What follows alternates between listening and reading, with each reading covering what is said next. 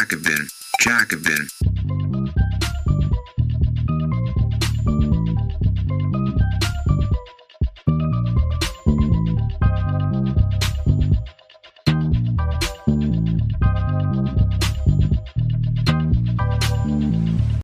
Wien unter der roten Fahne.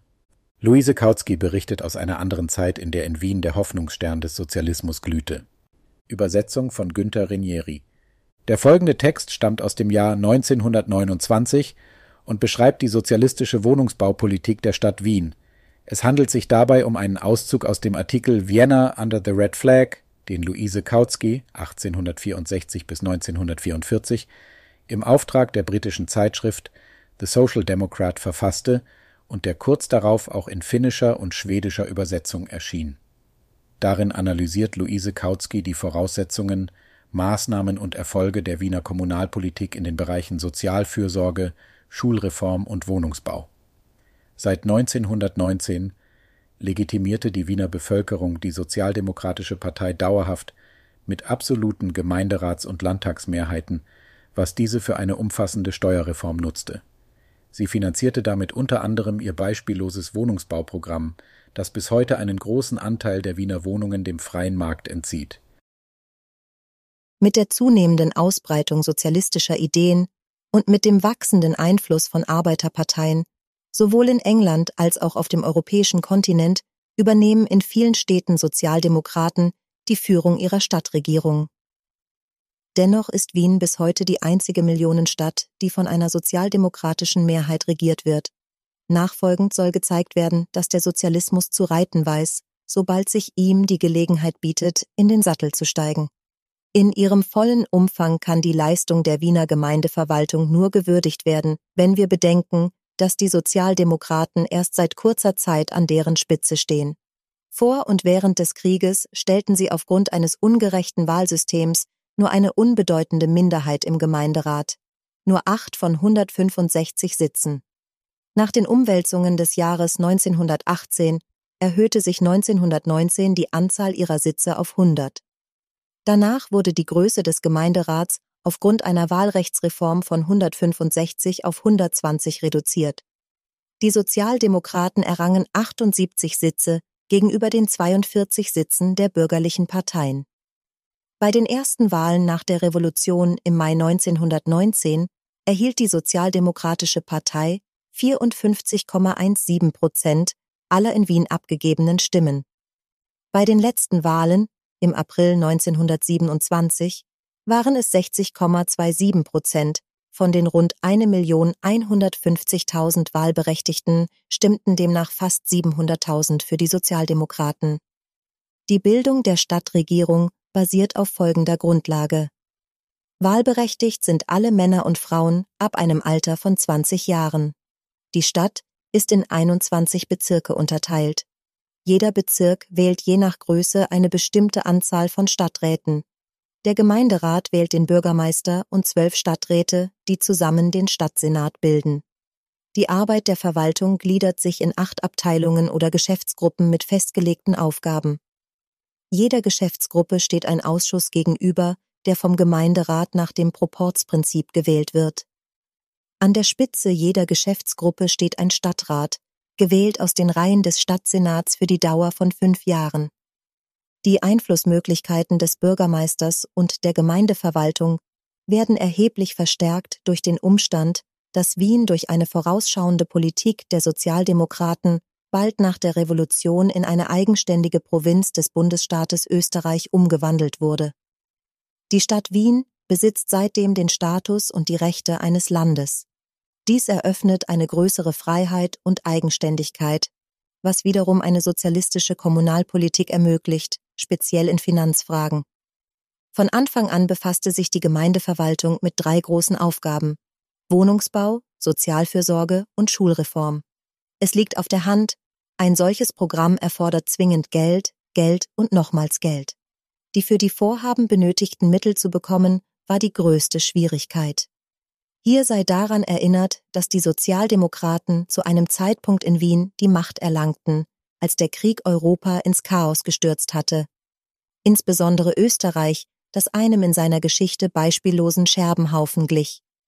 Der Zerfall des alten Staates Österreich-Ungarn wirkte sich natürlich besonders stark auf die Stadt Wien aus, die zuvor die blühende Kapitale und Hauptresidenz eines 50 Millionen Reiches, nun aber durch dessen Zusammenbruch von Verödung und völligem Verfall bedroht und dazu gezwungen war, sich in die Hauptstadt eines Agrarlandes mit einer Bevölkerung von gerade einmal sechs Millionen Menschen zu verwandeln. Ein neues Steuersystem. Instinktiv wandte sich in diesen Tagen fast die gesamte Bevölkerung an die Sozialdemokratische Partei, in der sie die einzig mögliche Retterin sah. Doch in welch schrecklichem Zustand fanden die Sozialisten die städtische Wirtschaft vor? Welch schreckliches Erbe mussten sie übernehmen? Eine leere Stadtkasse, die nicht einmal die unmittelbarsten und notwendigsten Ausgaben decken konnte, welche aufgrund der Inflation rasch weiter anwuchsen. Hinzu kam ein kommunales Steuersystem, das die breite Masse stark belastete, durch Abgaben auf Fleisch und andere unentbehrliche Nahrungsmittel sowie durch hohe Zuschläge auf die staatliche Mietzinssteuer. Die Finanzen erforderten ein sofortiges Handeln. Glücklicherweise fand sich in Hugo Breitner, einem Sozialdemokraten und vormaligen Bankdirektor, die richtige und hervorragend qualifizierte Person für diese schwierige Aufgabe. Es musste ein völlig neues Steuersystem entwickelt werden, das alle Arten von Luxusgütern besteuerte, denn in diesen düsteren Zeiten der nahezu vollständigen Verarmung stellte die zur Schaustellung von Luxus für Hunderttausende ruinierte Existenzen eine ungeheure Provokation dar. Die Vermögenden wurden belastet, um den Armen und Obdachlosen so weit wie möglich zu helfen. Diese städtischen Luxussteuern kamen unter anderem in Form einer Lustbarkeitsabgabe, einer Nahrungs- und Genussmittelabgabe für Restaurants und Kaffeehäuser, einer Kraftwagenabgabe, einer Hauspersonalabgabe für alle Haushalte mit zwei oder mehr Bediensteten, sowie als Steuern auf Pferde und Hunde. Außerdem erhob die Stadt Steuern auf Fremdenzimmer, Anzeigen und Inserate, auf das Wasser, das sie zur Verfügung stellte, sowie eine spezielle Abgabe auf die Feuerversicherung, die zweckgebunden der städtischen Feuerwehr zugute kam. Schließlich wurde auch die sogenannte Fürsorgeabgabe eingeführt, die Arbeitgeber mit vier Prozent der Lohnsumme ihrer Beschäftigten belastete, die Banken mit 8,5 Prozent. Gerade die Fürsorgeabgabe und die Luxussteuern weckten den Zorn der vermögenden Klassen und sie liefen immer wieder Sturm gegen die Gesetze, um das neue System zu kippen.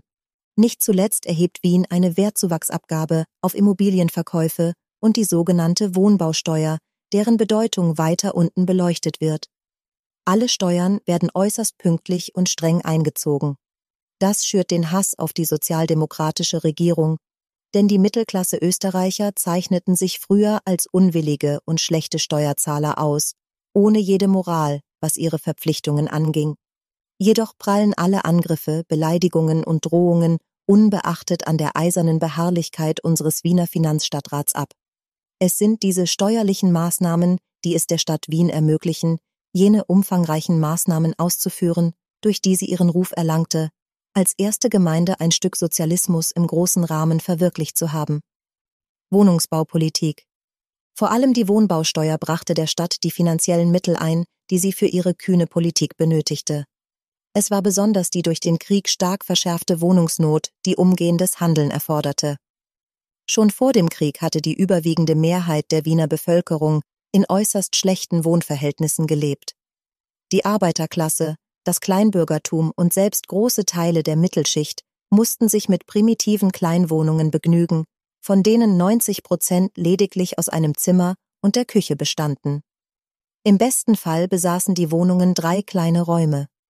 In den proletarischen Bezirken gab es fast nie eine Toilette oder Wasserleitung innerhalb der Wohnungen. Stattdessen befanden sich diese in den Treppenhäusern oder auf den Korridoren, in manchen Fällen sogar im Hof. So mussten sich zum Teil alle Bewohner eines Hauses eine Toilette teilen, günstigstenfalls nur jene, die im selben Stockwerk lebten. Die Zustände in diesen alten Häusern spotteten jeder Beschreibung. Sie waren buchstäblich menschenunwürdig, das Gebot der Stunde lautete, diese Bedingungen zu ändern. Bis zum Jahr 1922 konnte aufgrund fehlender Finanzmittel und Baumaterialien nur in geringem Umfang gebaut werden, weshalb zwischen 1919 und 1922 nur etwa 4000 neue Wohnungen von der Stadt zur Verfügung gestellt wurden. Erst die am 1. Februar 1923 eingeführte Wohnbausteuer ermöglichte ein umfangreiches Programm. Im September 1923 beschloss der Wiener Gemeinderat den Bau von 25.000 neuen Wohnungen innerhalb der folgenden fünf Jahre. Nach nur vier Jahren war dies erreicht, so dass der Gemeinderat 1927 einen weiteren Fünfjahresplan zur Errichtung weiterer 35.000 neuer Wohneinheiten bewilligte. Bis zum Jahr 1932 wird es so neben den etwa 4.000 kommunalen Siedlungshäusern 60.000 neue Kleinwohnungen geben. Der Stadt gebührt nicht nur Lob und Dank für die Zahl der Wohnungen, sondern auch für den neuen Baustil, der sich so stark von den alten Bauten abhebt, weil dabei ein neuer Geist am Werk ist, der dem Proletariat Licht und Sauberkeit sichert. Zugegeben, der Gemeinderat errichtete zumeist Mehretagenhäuser mit zahlreichen Wohnungen, während Einfamilienhäuser nur relativ selten gebaut wurden. Doch verfügen diese Mehretagenhäuser über große Innenhöfe mit Gartenbepflanzungen, Kinderspielplätzen und Wasserteichen, die im Winter als Schlittschuhbahnen genutzt werden können. Die Häuser besitzen Bäder, zentrale Waschhäuser oder Waschküchen. Wasserversorgung und Toiletten befinden sich innerhalb der Wohnungen. Auch Gas- und Elektrizitätsversorgung sind vorhanden, sodass die Annehmlichkeiten der neuen Wohneinheiten weit über denen der alten Mietskasernen liegen. Diejenigen, die vorher in solchen Mietskasernen gewohnt haben, betonen wieder und wieder, dass sich ihr Leben völlig verändert habe, seit sie in eine Wohnung in den Wiener Gemeindehäusern umziehen konnten. Es verwundert nicht, dass Repräsentanten der Arbeiterparteien aller Länder in dieses rote Wien pilgern, um die kreative Kraft des Sozialismus bei der Arbeit zu erleben. Es verwundert nicht, dass sie nach ihrer Rückkehr über dieses rote Wien berichten, um ihre Zuhörerschaft für die sozialistische Wiederaufbauarbeit zu gewinnen. Denn dieses rote Wien ist eine Quelle des Selbstbewusstseins, der Stärke und der Hoffnung des Proletariats aller Länder. Das Rote Wien zeigt durch seine Anstrengungen und seine Errungenschaften, was wahrer Sozialismus dort erreichen kann, wo seine Verwirklichung möglich ist und welchen Reichtum nutzbringender Maßnahmen eine sozialistische Zukunft mit sich bringen wird. Dies war ein kostenlos hörbarer Artikel des Jacobin Magazins. Viermal im Jahr veröffentlichen wir eine gedruckte und digitale Ausgabe und auf jacobin.de schon über 1000 Artikel.